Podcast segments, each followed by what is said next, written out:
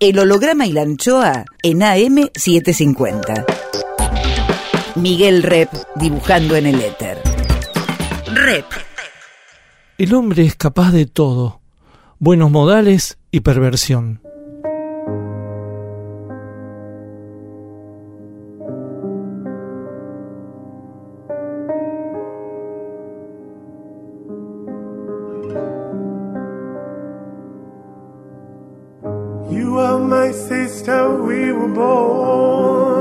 Tú eres mi hermana. Vos sos mi hermano.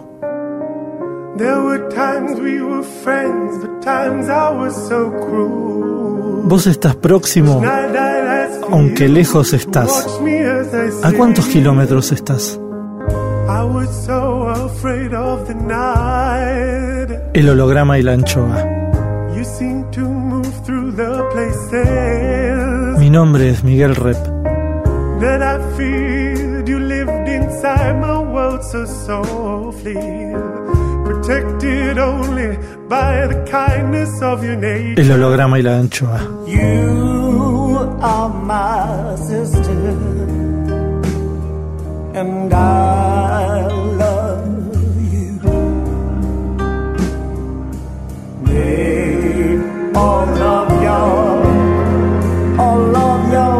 El holograma y la anchoa.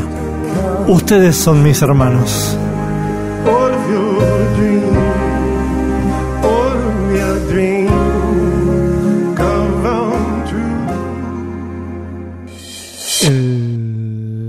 El, holograma y la anchoa. Hoy guardamos el aire el pensamiento de Ariana Harwicks. Hace un año estuvieron aquí Erika Rivas y Marilu Marini quienes llevaron al teatro la obra Matate Amor. Detrás de esa obra hay una novela, y delante de esa novela hay tres más, la débil mental, precoz y la reciente degenerado. Detrás de toda esta prosa original, arrebatada, exitosa, hay una autora. Ella vive en Francia y de paso por Buenos Aires pasó por acá y dijo, hoy en el holograma y la anchoa, la escritora Ariana Harwitz. ¿Cómo era tu hogar de infancia? ¿Cómo, cómo, cómo, estaban compuestos? ¿Qué, qué, consumos culturales tenías? Yo pensé que todo esto era entre nosotros y después hacíamos el programa. Ya está esto. ¿Qué es eso? Nosotros, eh, ¿Cómo no? Eh, Fue todo muy veloz. Sí, siempre es así. Pero todos dicen lo mismo, no te preocupes. Ah, no es conmigo. No, no, no. Yo pensé que había más una cosa ceremonial. ¿Una preparatoria? Sí. Hola, ¿qué Tal? Estamos con Ariana. Pero la gente es, lindo que la gente sepa cómo es eh, lo fresco también. ¿No? De encontrarnos y hablar por la primera vez, no sé. Yo tuve siempre el lapsus que un psicoanalista o psicoanalista podría interpretar, pero nunca hice terapia, que siempre digo, soy hija, está mal, ¿eh? Soy hija de desaparecidos. No, yo soy hija de divorciados. Ah, desaparecidos. no, sí, no, muchas veces que quiero decir soy hija de divorciados para hablar de tantos temas, me sale y digo, pero me dicen, no, desaparecido, no, divorciado, me sale. la D. Sé que es algo de época, bueno, pero soy, nací en dictadura, soy hija de divorciados. De divorciados cuando tener padres divorciados era original, no eras marginal, pero eras minoría. Ser hoy, hoy, tener padres divorciados es ser parte de una mayoría o por lo menos de una norma. bueno, de una media. ¿Y a qué edad se separaron? Cuando yo tenía cinco. Ah, ah, pero ah. para mí era normal porque uno lo que es normal para un niño es lo que ve pero para la afuera digo que yo era minoría. Y todas mis amigas dicen que yo me presentaba en la escuela diciendo soy hija de divorciado, mis padres están separados. Era como una marca Una distinción. Sí. Es verdad, no, no había tantos. No, yo era minoría. Sí, pero había otros ya. Había, pero no era lo masivo que soy. No, éramos Exacto. mayoría. Y eso te distingue en tu identidad. Y te fuiste a vivir con tu mamá. Sí, me quedé con mamá, que también cambió hoy. Mm. La madre era la que tenía los niños. Bueno, son cambios ideológicos, culturales. Tú la que, que hacía. Psicoanalista, como corresponde a una judía clase media. Mm. ¿Y tu papá? Eh, ahora hace cine, es distribuidor de cine, tiene una distribuidora independiente, y, pero antes hacía de todo, ha, pasado por todos los rubros, mm. todos. Mm. Es decir, como un comerciante. Sí, con alma artística y, este, esteta, pero en, el comercio un salvaje, un, una, un arriesgado y después, ahora hace muchos años que hace cine. Mm. ¿Y vos dónde agarraste la cosa cultural, digamos? Bueno, de ellos dos sí, también, porque íbamos mucho al teatro, mucho al cine, se leía en casa todo esto, las revistas que evocamos antes, Humor, los diarios, Ujú. Kino, las, las, las ferias del libro. Recuerdo siempre de niña ir a las ferias del libro. Que ahora voy como grande, o a veces están mis libros y digo, ay, yo era una de esas nenas que iba corriendo por ahí. La feria del libro me quedó muy marcada de siempre. Claro. Esos eventos culturales, las obras de teatro. Sí.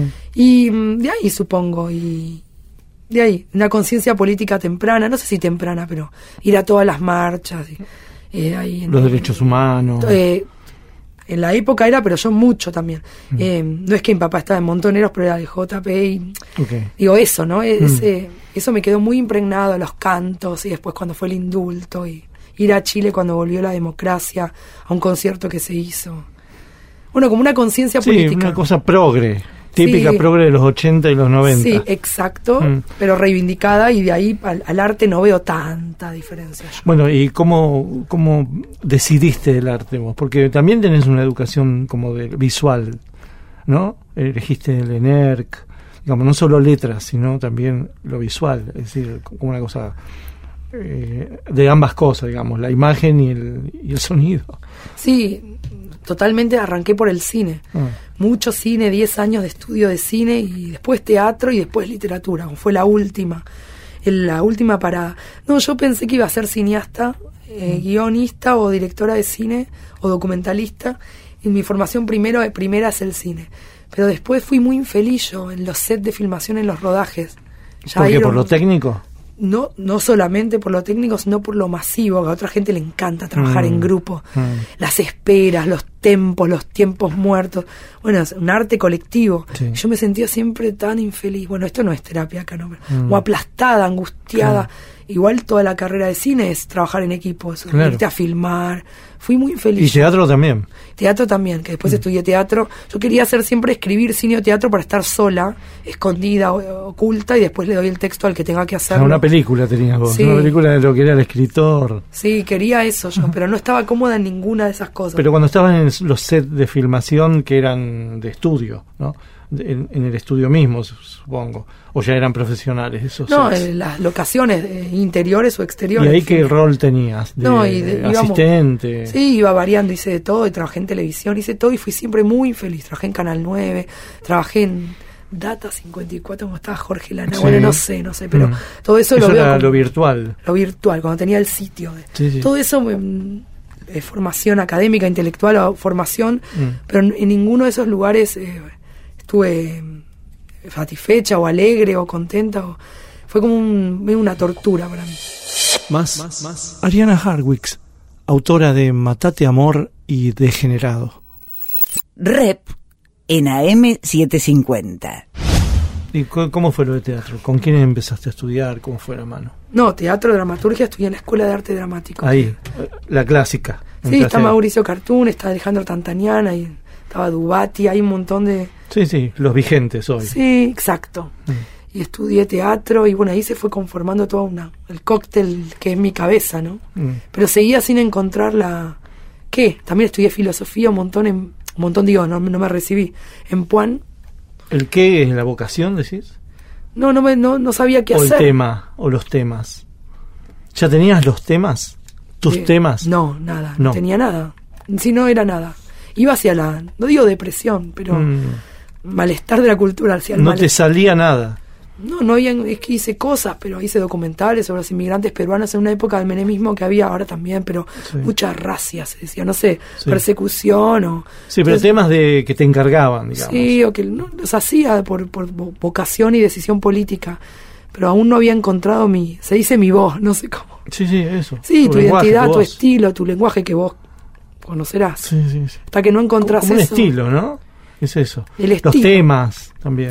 Claro, recién Jorge Fondebrider, que es un traductor, que acabo de tomar un café con él y salté a conocerte a vos, se escucha. Eh, me dijo, a mí no me interesa la narrativa, las historias, me interesan los estilistas.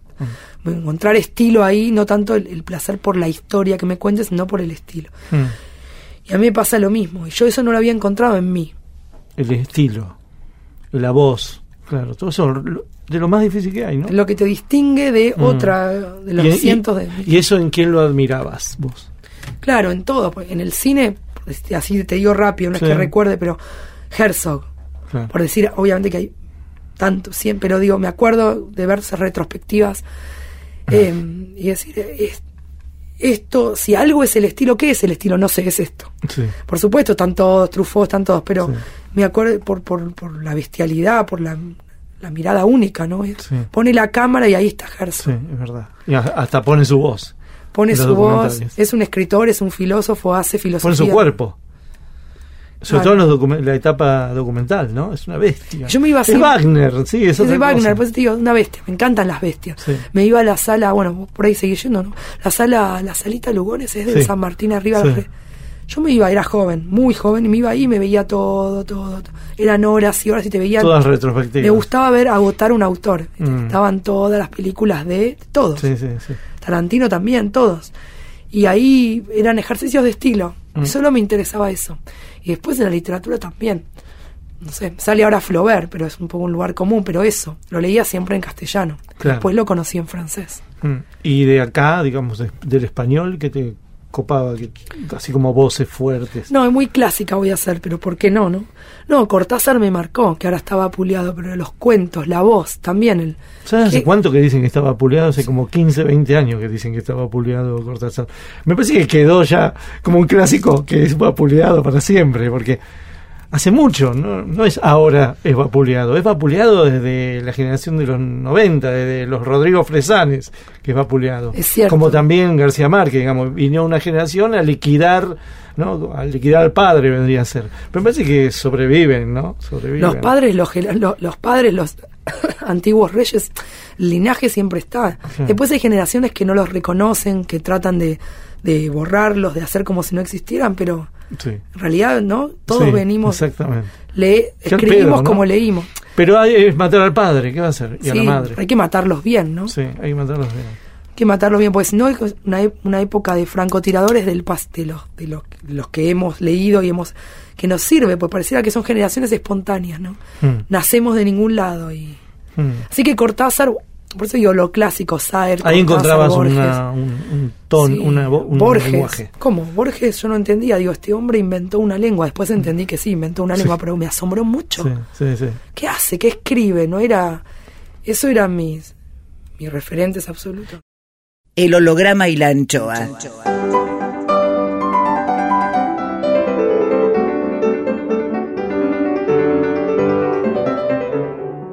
Banda de sonido por Ariana Harwicks. Bueno, Beethoven por mm, Barenboim. Sí.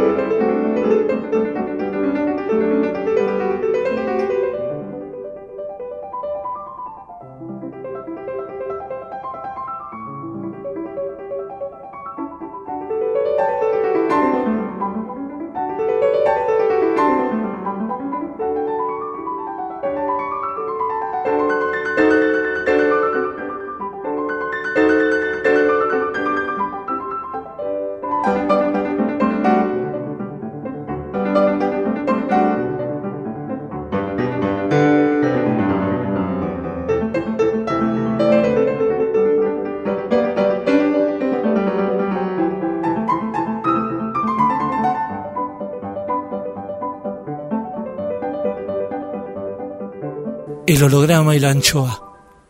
Horarios luminosos en tiempos oscuros. Rep. Rep. En AM750.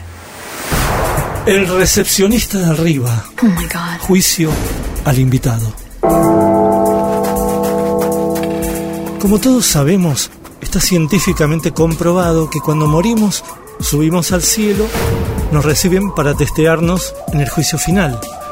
Todo lo que hicimos, deshicimos y omitimos en vida es examinado por un barbudo con alas llamado el recepcionista de arriba, quien juzga si somos recibidos en el paraíso, nos penitencian para aguardar en el purgatorio o nos destinan forever al infierno. Nubes, leve viento, ausencia de olores. Examen, examen, examen más. Cuadrito 1. El recepcionista de arriba recibe a Ariana Harwitz. Harwitz. Comienza el interrogatorio. ¿Qué instancia prefiere para su eternidad? ¿El paraíso, el purgatorio o el infierno? Ay, no. El purgatorio. ¿Y qué cree merecer viendo su vida hacia atrás? ¿Paraíso, purgatorio o infierno? No, yo creo el paraíso me lo merezco. ¿A qué persona le dio un beso, abrazó y ahora que ve la foto se arrepiente? La fo- no tengo foto de a quienes he besado, pero me, me- me arrepiento de mi primer beso, porque no esperé, eso se puede decir, no esperé desear a alguien de verdad, y lo hice porque había que apurarse y hacerlo, entonces besé a un hombre ya pensando en otro, y eso es muy problemático. ¿A quién quiere saludar, abrazar, conocer si pasa al paraíso? Ah, me gustaría conocer a, mm, pero ya murió, a Glenn Wood, si no, Marta Argerich, me gustaría irme a tomar una copa a Viena con ella. El recepcionista de arriba. ¿Todo esto está grabando? Tengo siempre como una paranoia de que no graba y hay que empezar todo otra vez. Decí que no grabó, así empezamos todo de nuevo. Así se va con paranoia. Rep sigue en AM750.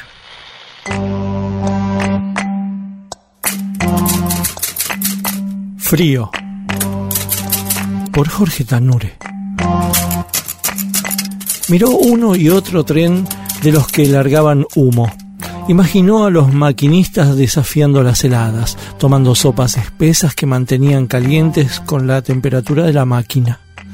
Comprobó que en el río, allá en el norte, los pescadores no precisaban más que una simple canoa, remos, un clima templado y una línea para traerse la comida a casa.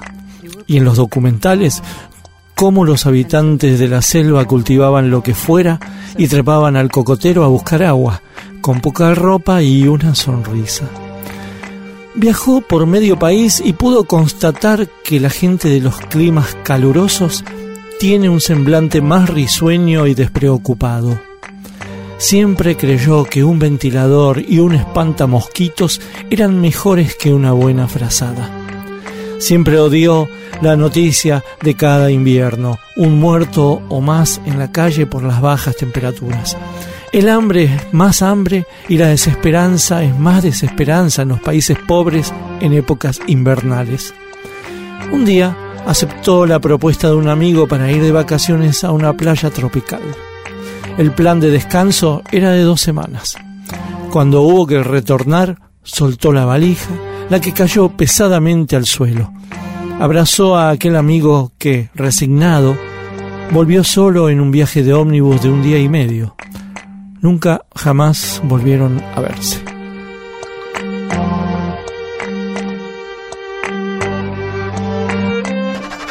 Frío, por Jorge Tanure. Siga los textos de Tanure en www.jorgetanure con doble n, punto blogspot.com. Miguel Rep dibujando en el éter.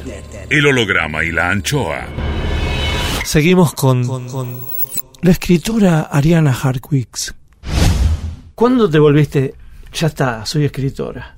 en Francia o ya acá? No, no, la primera vez que subí a un ascensor antiguo para presentar Matate Amor en Madrid, que la presenté al mismo tiempo en Madrid y después Ya había salido el libro. Buenos Aires, pero al mismo día que salió, un señor subía al ascensor de la editorial donde presenté y me dijo, vengo a la presentación, bueno, con acento español, ¿no?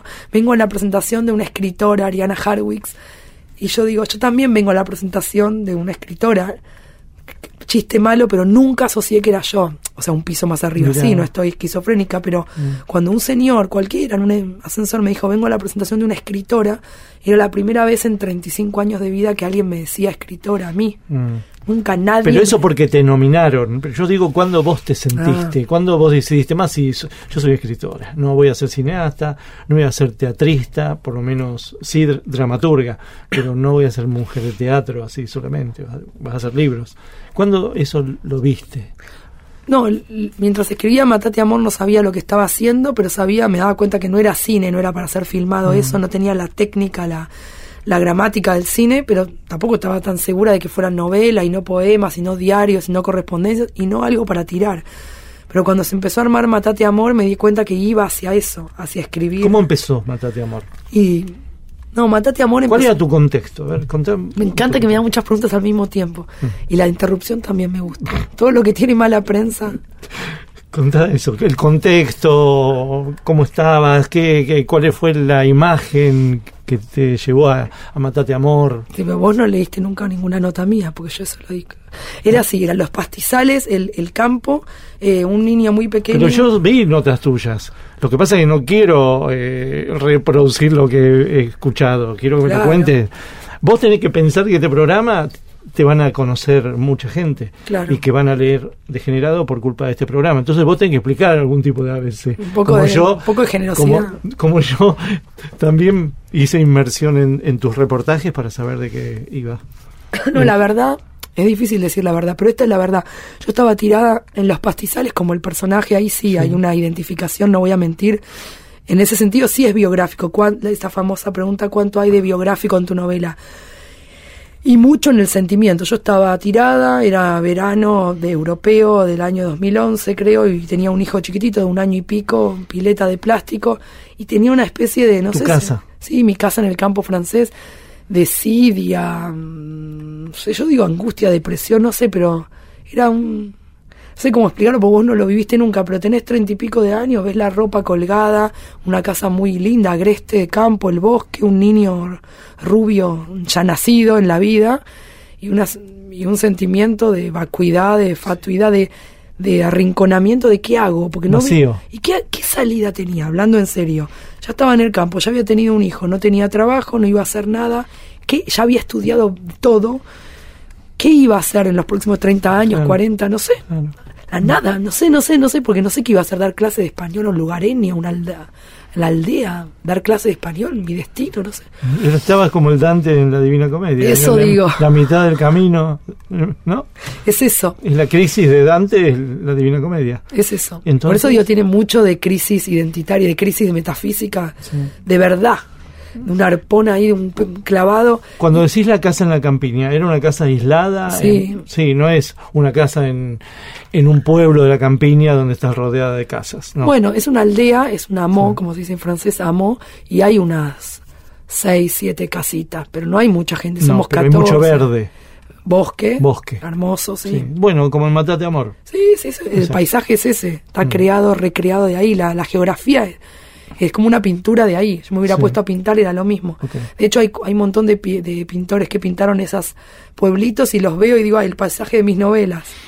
Y bueno, ¿no? Entonces estaba tirada ahí, desahuciada, no sé cómo llamarlo, no sé qué. Vacía. va- desahuciada, no sé qué iba a hacer. Un pu- puerperio permanente. Sí, agarrar un arma. Había pedido, mis, mis ex suegros me habían dado un arma vieja del siglo XIX, un ¿Tus revólver. ex suegros que eran suegros en ese momento? Sí, Ah. pero ahora como hablo desde ahora, Mm, si mm. no digo mis suegros, sino mis suegros de, de aquel entonces me habían dado un arma vieja de madera y, y, y- y acero y yo la tenía ahí, pero igual no disparaba. Era para tener algo en la mano, pero Sí. no es que disparaba, pero Sí. te da bronca Mm. el mundo, como un francotirador sin balas.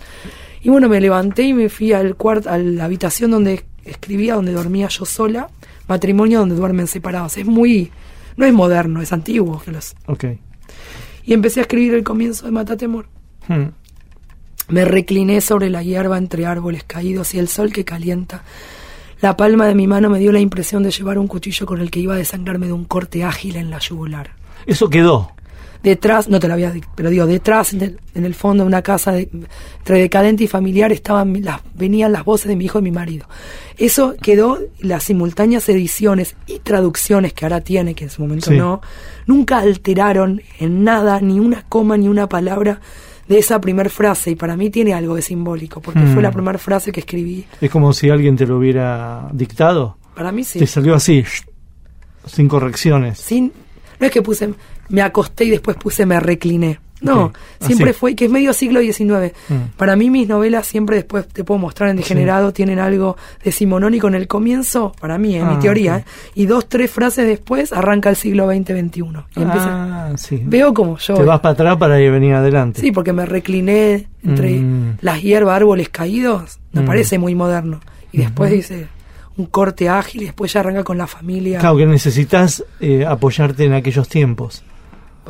Te, te da placer aquella literatura. Sí, tal cual. Y algo de la angustia decimonónica, no sé, algo Claro, de esa métrica, pero Balzac Claro. y de Flaubert, pero después sí aparece.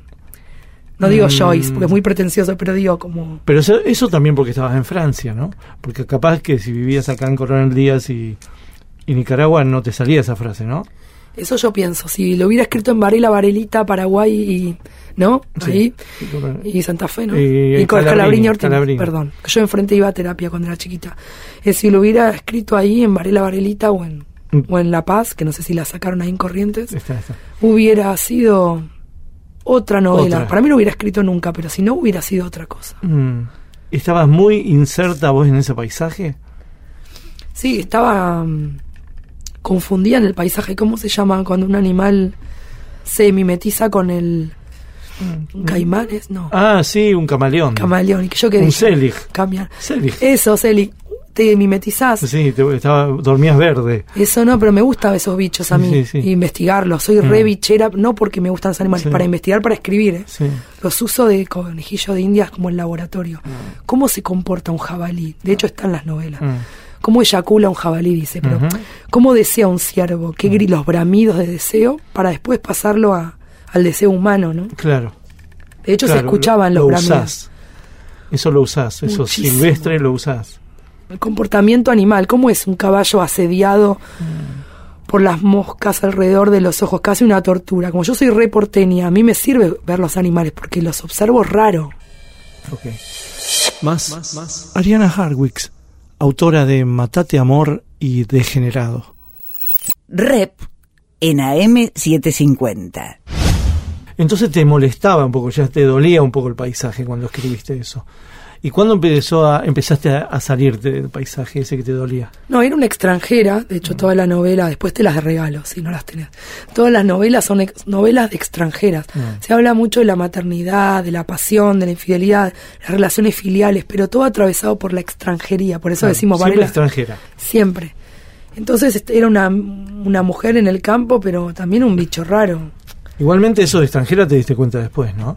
Después que hiciste una obra. No es que vos, mientras hacías Matate Amor, eh, esta es la voz de una extranjera. Así ¿Eras preten- autoconsciente de esas cosas? a pretenciosamente o del tópico, voy a hablar de la extranjería, no. No. Pero los motes, por supuesto, pasar a vos con tu- lo que creas. No puedo otra cosa, hacer otra cosa que traducir, transcribir mi experiencia. Y mi experiencia era la experiencia de alguien que vivía en un mundo francés.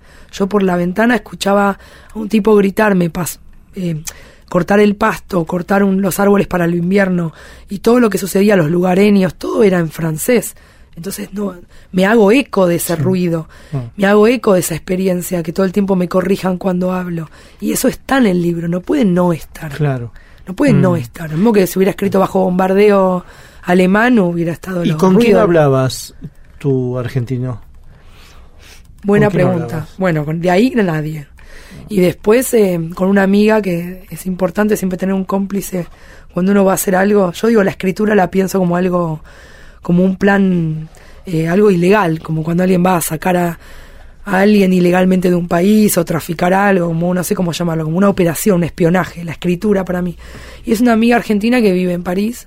Con ella sí, y después... eh, ¿Qué hablabas por teléfono? sí, pero igual si no... Mail. Claro, en ese momento to- no, no había WhatsApp, Mm, en 2011, mm, ujú. 2012, no había. No, pero yo me refiero más que nada a la lengua, ¿no? Hablar, hablar. Ah, hablar, no escribir. la- Por teléfono. Claro, porque si no... no, sí ahí con estás- nadie. Y aparte tenía un- en ese momento un, perdón, no la infidencia, pero bueno, un amante, pero también era francés. Entonces la lengua de la casa y la lengua Sí. del amante eran lenguas francesas, pero ¿y dónde se ejerce la...? Mm. No, no había, por eso en la escritura. Mm, ahí era todo... ah, ahí- ¿Y qué temías? ¿Olvidarte de, la argen- de lo argentino o no? No, ¿cómo? No, qué sé yo. Si no tenías con quién hablar. No sé, es una experiencia que nunca viví. Ah, no estar en un país ajeno y no tener con quién hablar, ni con tu hijo, ni con tu esposo, ex o amante. Y No, a mi hijo le hablaba todo, todo, todo en, en- en castellano, pero, Ah, eh, ¿sí? pero estaba aprendiendo la lengua, él, él no me podía responder. Mm.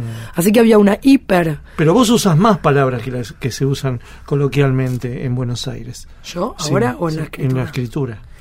Una, es una, un cóctel raro lo Sí, que hago, y ¿no? inventás. inventado. Justo recién Fondebrier que te nombraba, pero bueno, me decía que hay autores, y le robo esto que dijo él, pero lo robo y lo digo, como, pero es cierto, Edgar Allan Poe, digo, ¿no?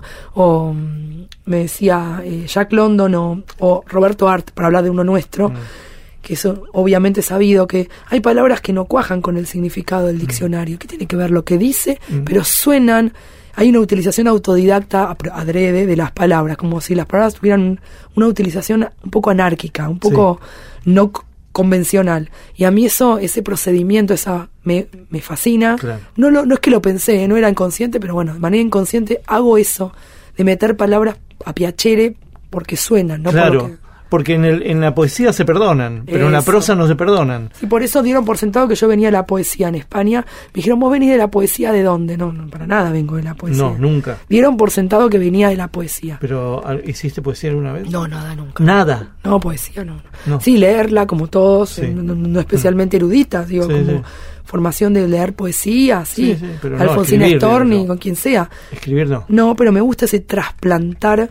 Me, dos, me gusta mucho usar palabras que por ahí son de la medicina, tomando Sí. un café con vos, tras- Sí. trasplante, acabo de decir. Sí. Me gusta sacar de contexto, que igual es algo que Mm. hacían los vanguardistas, sacar de contexto una palabra del campo semántico de los neuro... Y llevarlo al campo, sacar una palabra bien técnica del campo y llevarlo al campo del erotismo. operativos, son operaciones poéticas. Claro, también. totalmente. Es una obviedad lo que digo, pero trabajo con eso, más la traducción, más... Mm. Parece que eso es... Porque te queda chico el, el idioma de los argentinos, entonces. Claro, no, nunca diría eso porque me van a ver. Parece snob. Acá puedes decirlo. Acá po- Pero, pero a mí también me parece que, que llega un punto en que te queda chico. A uno le queda chico el idioma, ¿no? Porque aparte el- la comunicación es un contrato imposible. Es imposible, así que digas lo que digas, es imposible. Mejor que cueles cosas que te gustan, por lo menos. Claro, Que no sean del sentido común, ¿no? Claro. Frases del sentido común.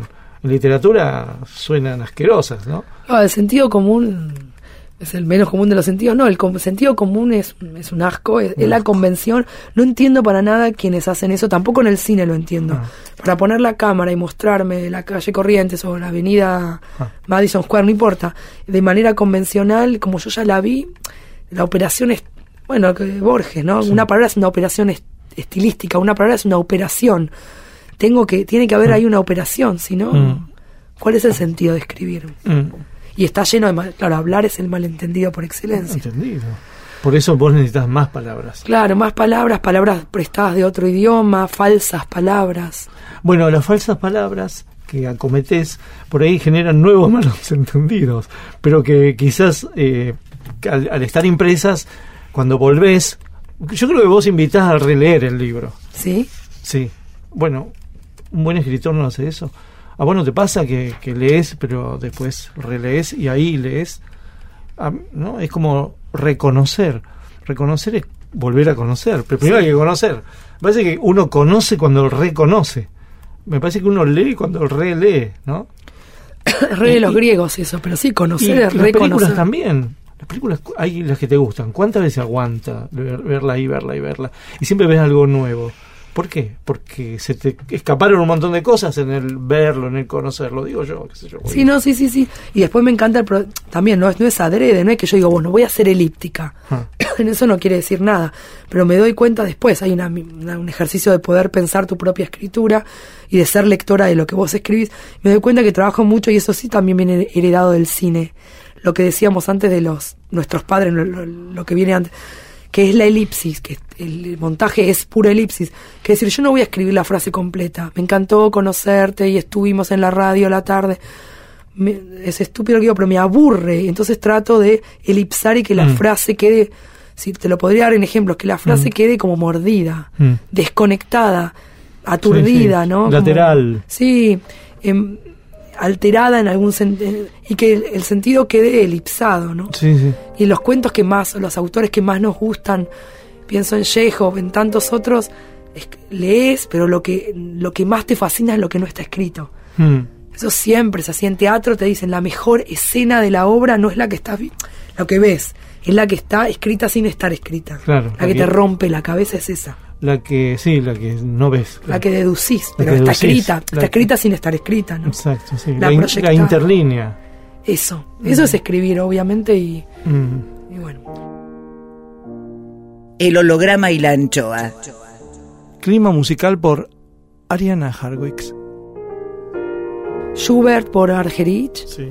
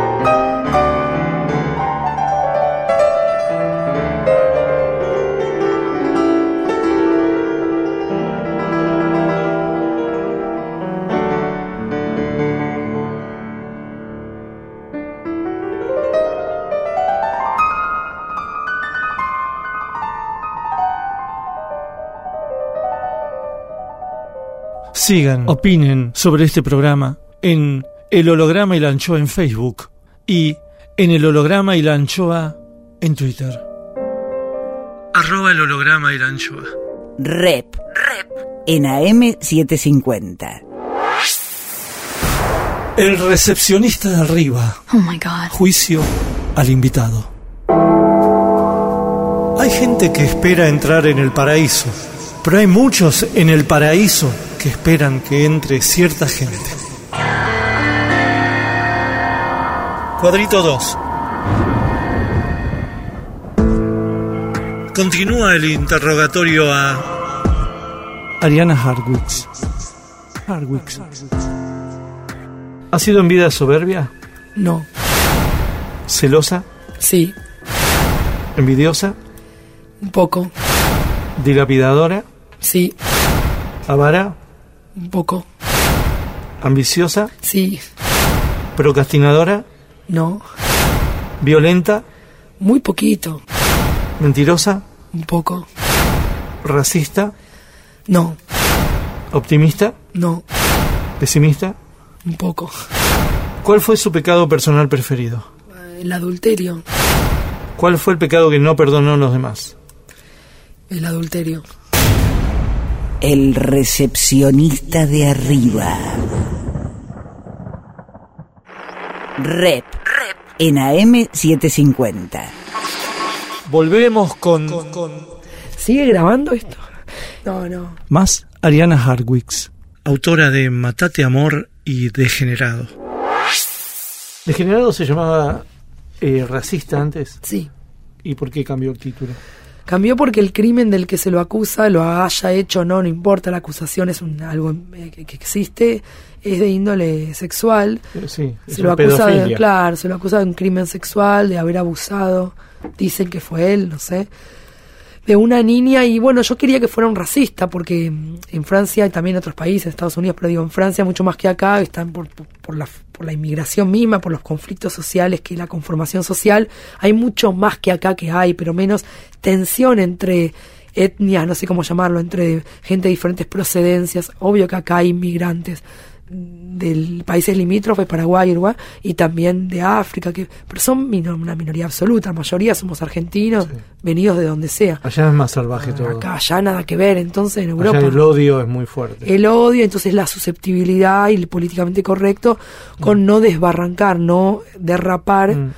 en lo que decís. Cualquier cosa es susceptible de ser Hay un salvajismo, allá hay un salvajismo más Gaspar Noé. Sí, cualquier cosa y porque nada que ver, y cualquier cosa es susceptible de ser entendida como discriminación o racismo, o a islamofobia o antisemitismo, pero sobre todo con el racismo. Sí, No se puede decir negro como negro sí, sí. de color.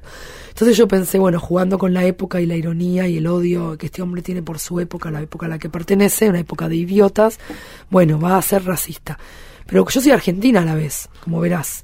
Y para nosotros somos una sociedad muy violenta, muy sexual, y racismo me quedaba muy pobre para sostener toda la violencia de la novela, que haya sido racista. Bueno, tampoco Mm. es lo mismo que violarte en un exabrupto racista. Entonces fui, fue hacia el crimen sexual solito, fue, yo no es que lo empujé. Y es como más argentina, esa escena es más arge- argentina. Para mí sí. ¿No? Para mí sí, eh, Incluso el, el pueblo alrededor y todo eso, ¿no? Da Fue como sólido. más- Por ahí lo que es más europeo es la justicia, no sé, todo lo la que- relación con la ley con la ley. y toda la burla que Es hace a la ley, mm. para mí es más de allá, Mm. por ese respeto, ese puritanismo, que estoy exagerando igual también, Sí. pero hacia la ley. Sí. El hombre respeta más la ley, no digo que el hombre sea más bueno, digo que hay otra... otra Sí, está más reprimido por la ley. sí, hay otra educación desde chiquitos.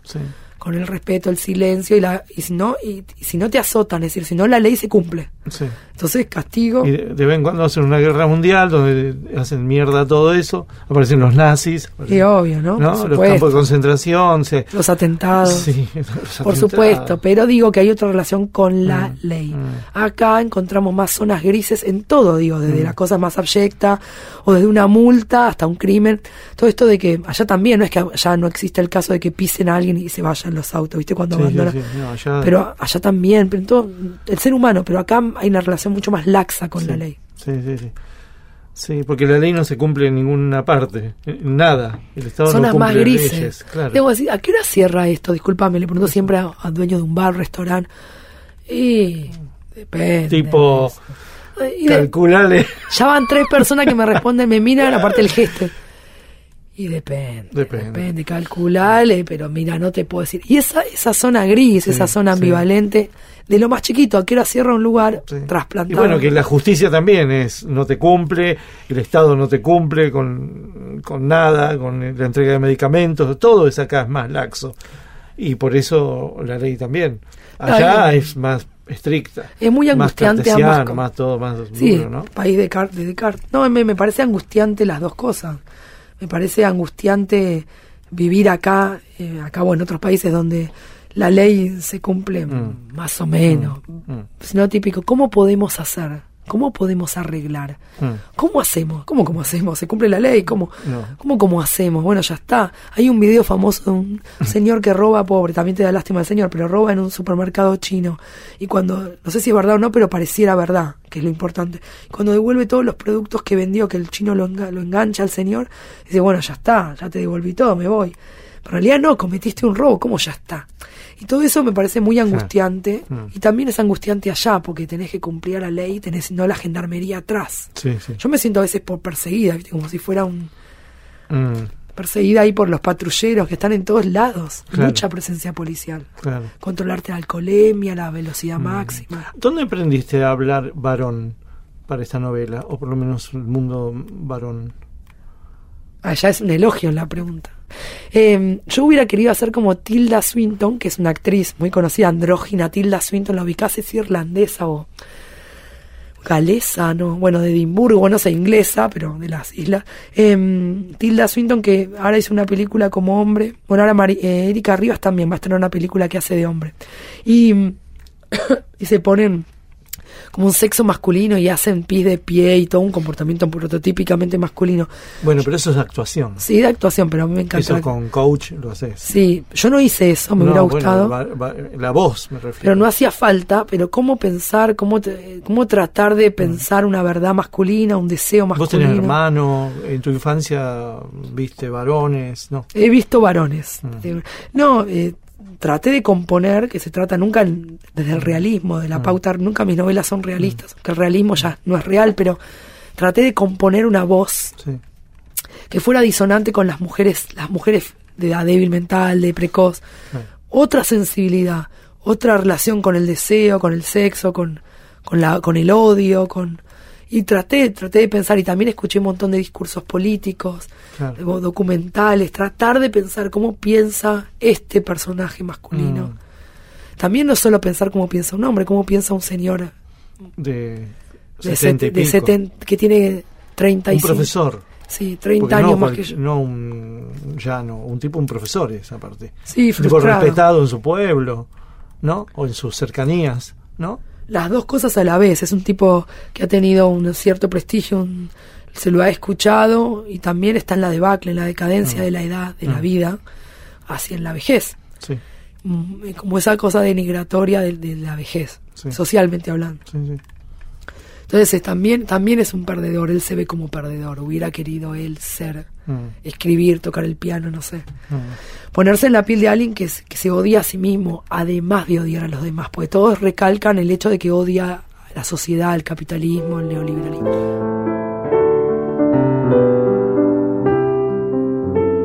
El holograma y la anchoa. Atenti. Son menos 10. Informativo. Luego, recepcionista de arriba. Paraíso, purgatorio o infierno. Para Ariana Harwicks. Tengo miedo. Sí, bueno, eh, lo, lo bien que haces.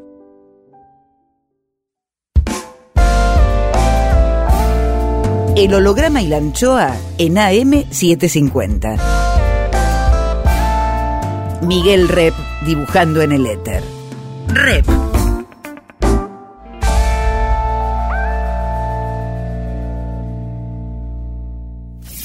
Cuadritos finales. Más, más, Ariana ¿Te pensás quedar mucho en Francia? ¿Te ves viendo, viviendo siempre ahí? Eh, si me invitan acá a tener un programa de radio, eh, por un programa. por un programita. Y después salí a la calle y pasa De todo que tres a pasa. cinco. No, pero ¿te ves francesa siempre? No, francesa no soy eh, y eh, europea tampoco. Si no, me encantaría tener los papeles resueltos, pero también es un tema de los papeles, los papeles, los papeles. Aunque hay gente que vive hace 40 años allá, Mm. Sí. Marilou Marini, y no tiene la nacionalidad francesa. Para nada. se den cuenta de Marilú Marini. Mirá cuando la- Le la sacan todo, le sacan copy, le sacan todo. ¿no? Sacan copito, la deportan. Para mí deberían deportarla. Ya, Marilou. ahora. Fue condecorada con Legión de Honor. por ¿Cómo puede ser y no tiene los papeles? No tiene porque es Toda como- una farsa, ¿no?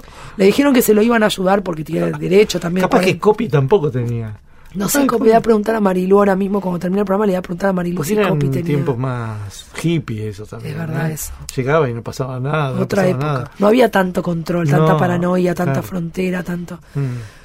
Yo siempre tengo miedo, mismo con un hijo francés y el otro no, pero... Pero ahora sos una escritora universal. Acá, allá soy una ignota desocupada. Sí, bueno, No, pero ahora vas sale a la el libro feria del libro de Frankfurt y te conocen. en Frankfurt. Pero Frankfurt en no es, no no Francia. ¿Eh? Frankfurt no es Ya Francia. sé, pero Europa. Hay El un desfasaje. Te vas a vivir a España, cualquier cosa.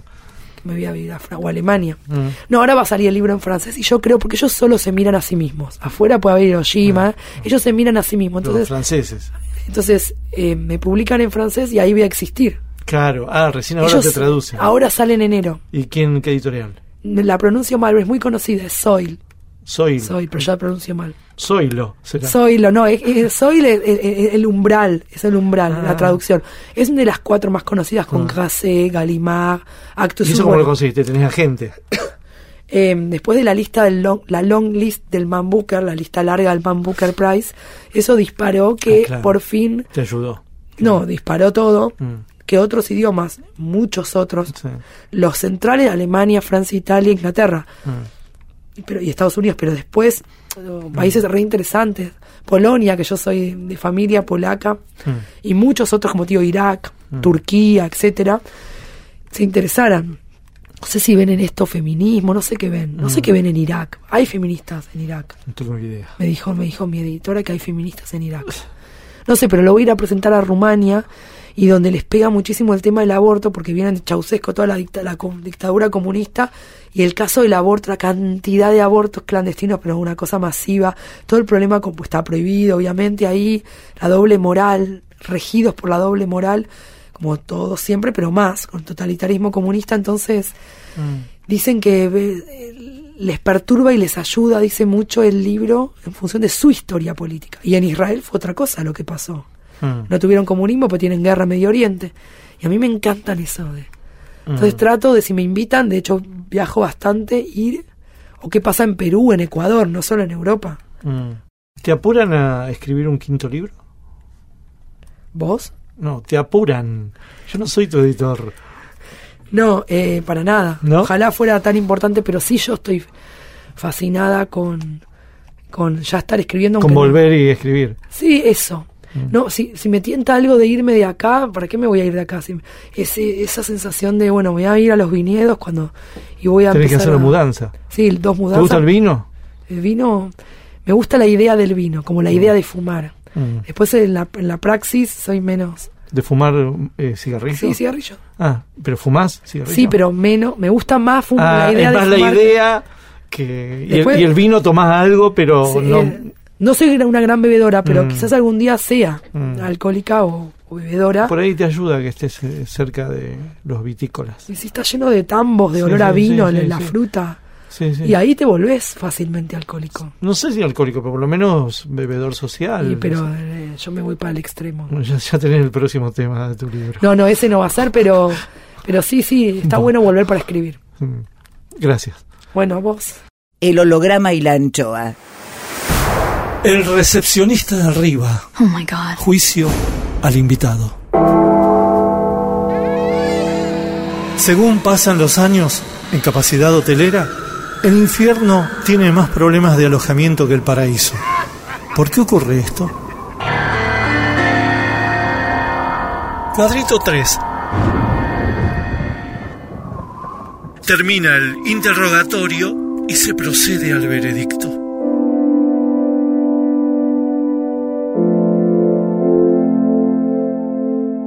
¿Le ha quitado el novio o la novia a alguien? El chico, la, el chico sí, no era novio, pero el, el com- El casi novio, sí. Eh, ¿Se murió rebelde o dócil? Rebelde. ¿Qué le faltó por hacer? Escribir mejores libros. Veredicto.